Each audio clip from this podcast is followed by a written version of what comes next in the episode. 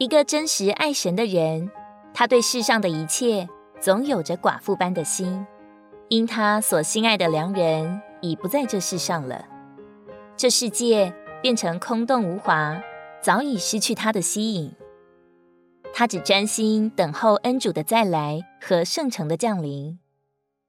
历世历代的古圣徒和主中心的见证人，他们虽是存着信心去世的，虽未得亲见主的归旋，但是他们迫切等候的心，乃是对主再来的催促，也成了我们备受激励的力量。使徒保罗以审判和赏赐提醒提摩太，也提醒我们要过一个爱慕主显现的生活。这会叫我们不灰心、不退后、不软弱，忠心到底。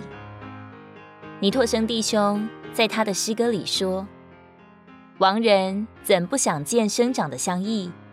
俘虏怎不想见故国故人？情人分离，怎不依心羁两地？”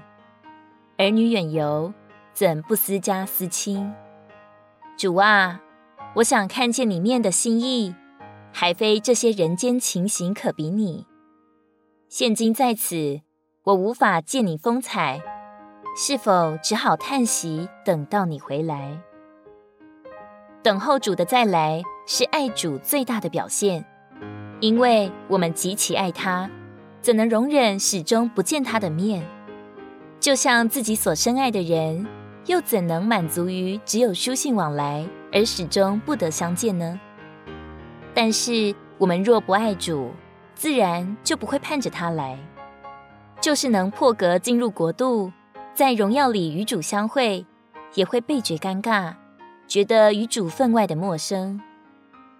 不管怎样，我们依然要学着何教士那样祷告说：“主啊。”难道你真的要让今年过去吗？难道你真的要等到明年才回来吗？亲爱的同伴们，愿我们都是一个迫切等待主回来的人，在祷告里催促主的回来。主愿你快来，主愿你来。哈巴古书二章三节，因为这异象有一定的时期。快要达到终局，并非虚谎。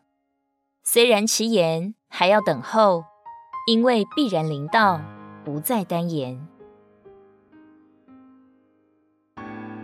如果你喜欢我们的影片，欢迎在下方留言、按赞，并将影片分享出去哦。天天取用活水库，让你生活不虚度。我们下次见。